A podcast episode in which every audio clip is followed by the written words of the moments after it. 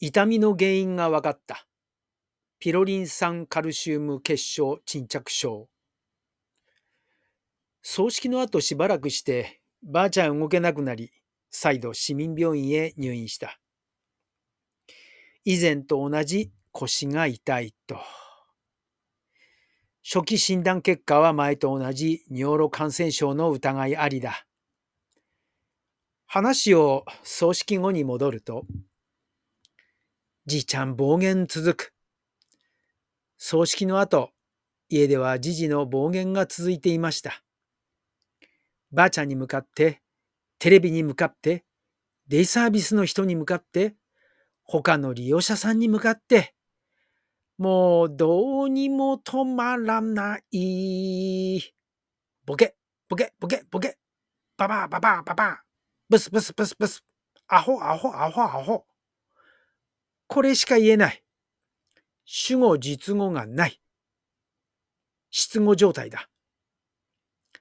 失語とは、失語症とは、脳の病気によって言語を司る言語中枢が障害され、聞く、話す、読む、書くといった言語機能に障害が出る状態のことを言います。言語の問題は外見では分かりにくく、他の人から理解されにくいということがあるが、時事の場合、記憶する語彙がものすごく少ないため、これはデータが消えている。そのため、話す言葉に限界があります。時事の場合は、交通事故により脳の4分の1が欠如しているので、これが原因で失語がひどいのかと思われます。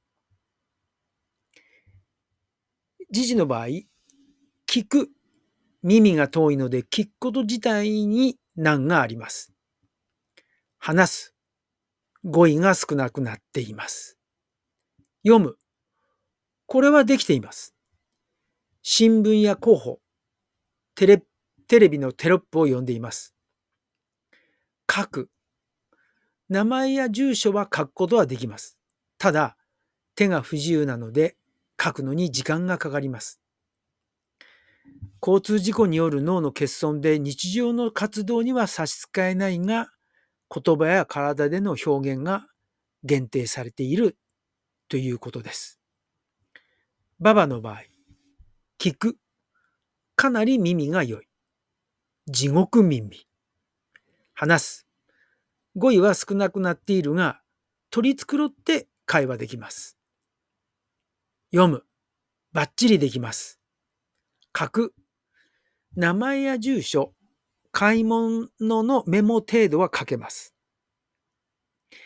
ババの場合はアルツハイマー型と診断されているので短期記憶がなくなってきていますね。何度も同じことを聞いてきますが日常の活動については支障がないという感じです。ばあちゃんノイローズ気味になり入院。じじの暴言のせいかばあちゃんは、何ボケボケ言うとんがけボケとるのはあんた何かと叫びます。以前のばあちゃんはお茶をしたりお花を生けたり庭の草木を楽しんだりされていました。なのに腹の底から響くような叫びです。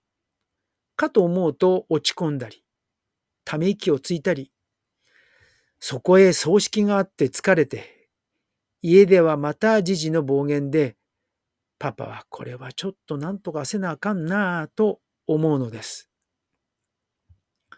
そんな矢先にまたばあちゃんが腰が痛いと言い出したので、市民病院へ電話しました。すぐに来てくださいということで、翌日病院へ診察に連れて行きました。その時に担当の先生に家庭の状態をお伝えすると、入院しましょうということになります。まあ、じじからの避難の意味もあったんでしょうね。入院してばあちゃんはほっとした様子です。家にいるより明るくなりました。じじはじじでばあちゃんいなくなって恋しそうなことをのたまいます。優しい声で、ばあちゃん早く帰ってこんかの変なの、パパは思いました。ピロリン酸カルシウム結晶沈着症。しばらくしてばあちゃんの病名が判明しました。ピロリン酸カルシウム結晶沈着症です。先生は自信を持って言いました。今回の入院から主治医は男性から女性の先生に変わりました。しっかりと相手の目を見て話す先生です。ピロリン酸カルシウム関節炎は以前はギッツー風と呼ばれていたそうです。先生に教えてもらった話では、ピロリン酸カルシウム水溶水和物というものが、の結晶が関節の軟骨に沈着することで生じる病気だそうです。痛みを伴う間欠的な関節炎の発作、または関節リウマチに似た慢性関節炎が起こるということです。これが痛いようです。だから動けなくなってしまう。しかし、なぜピロリン酸カルシウム水溶物の結晶が一部の人の関節にできるかは分かっていません。原因不明の病気なのです。と先生は言いました。治療は経口のみ薬の豚腹で OK ということです。これで治ってしまう。原因があと分かれば、あとはトントン拍子で対処法が分かりますね。ばあちゃん退院。豚腹を20回分もらって退院しました。痛みのある時に飲めばいいということです。もし痛みが引かないようなら病院へ来てねって先生はおっしゃいました。これでまず一安心。退院して一番喜んだのはじいちゃんです。よう帰ってきた。よかったよかった。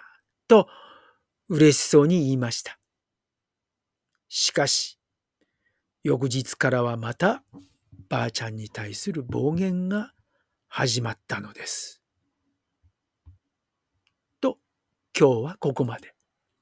では、また。